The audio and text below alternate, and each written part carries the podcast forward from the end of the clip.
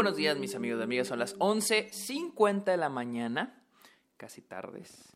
Es miércoles 26 de enero del 2022. Bienvenidos a un nuevo episodio de Está OK en esta edición de Sundance, donde estaré cubriendo las películas que estoy viendo en el festival. Bienvenidos a este podcast donde yo les hablo de cine, de series, de la temporada de premios y en este caso de un festival de cine. Mi nombre es Sergio Muñoz, recuerden seguirme en mis redes sociales como arroba el Sergio Muñoz, estoy en TikTok, en Twitch, en Instagram y en Twitter, arroba el Sergio Muñoz, también estoy en Letterboxd como Sergio Muñoz Esquer. Y también los invito a que le caigan a Patreon o se suscriban a Twitch a cambio de beneficios como episodios exclusivos, videollamadas, watch parties y también me pueden sugerir temas de los cuales me quieran escuchar hablar en el podcast. Amigos, les vengo a hablar, en esta ocasión, en este episodio, les vengo a hablar de una película que se llama Descendant que es el retrato, es un documental que sigue el retrato de una comunidad eh, que se llama African Town en Mobile, Alabama. ¿Qué tiene especial esta comunidad? Esta comunidad es, está conformada por personas descendientes de esclavos que fueron traídos desde África eh, ¿Y qué tipo de esclavos? ¿Qué en particular? ¿Qué tienen en especial ellos de que fueron el último barco que llegó a Estados Unidos con esclavos después de la emancipación? Eh, la historia, como lo van contando ahí, es de que el barco llegó ilegalmente, porque ya la esclavitud era ilegal, los bajaron y quemaron el barco, se hundió, más o menos si entendí, este, los tuvieron escondidos creo en una casa y bueno, ahí, los van, ahí van contando la historia. Y es, las personas que, que viven en esta comunidad eh, cuentan las historias de sus familias, de, sus de los abuelos, de sus abuelos y cómo formaron la comunidad de African Town ahí en Alabama.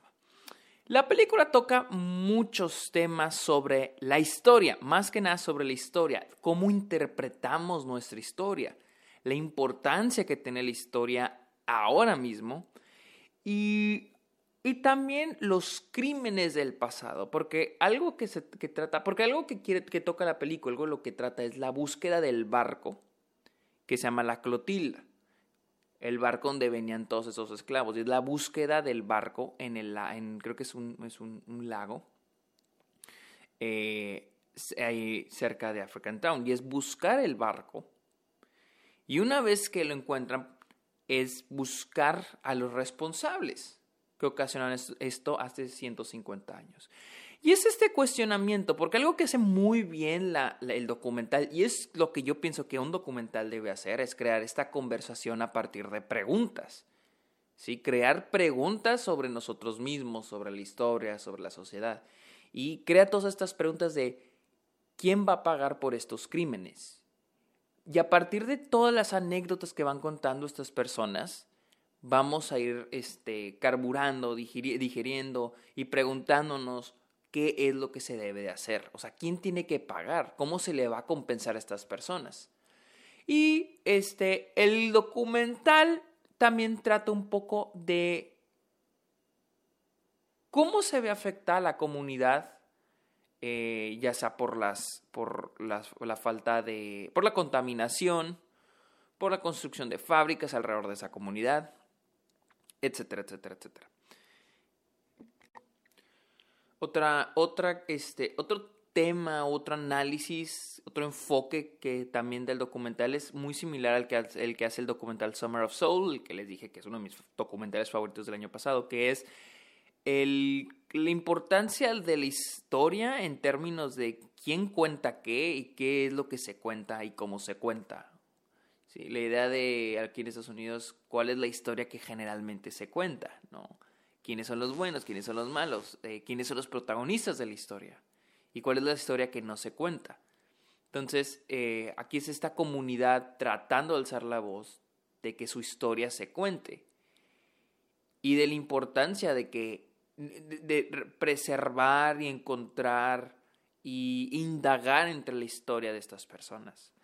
Mi problema con la película es de que la edición tiende a ser un poco torpe. Al menos yo sentí. Veo mucha gente que le ha encantado este documental. A mí no me terminó de encantar. Me gusta, a mí me gustó mucho por lo que me hizo pensar. Pero sí es difícil engancharte con el documental al principio, porque es mucho las anécdotas de estas personas. Y digo que nomás vamos a ver las anécdotas o va a seguirse un subject, vamos a seguir un sujeto en específico, va a haber un personaje, va a haber un objetivo. Y si lo hay, que técnicamente es buscar el barco, el Clotilda.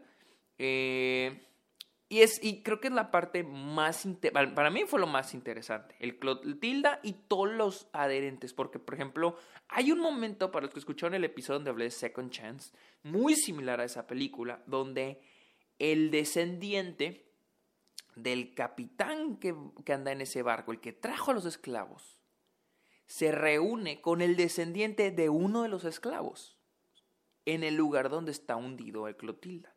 Un momento muy similar al de Second Chance. Eh, y se me hizo un momento muy, para mí, muy fuerte. Pero cuando se trata de... A veces la película siento que ya se separa mucho. Y es de que yo siento que hablar de una comunidad, este retrato, porque siento que en parte es un retrato.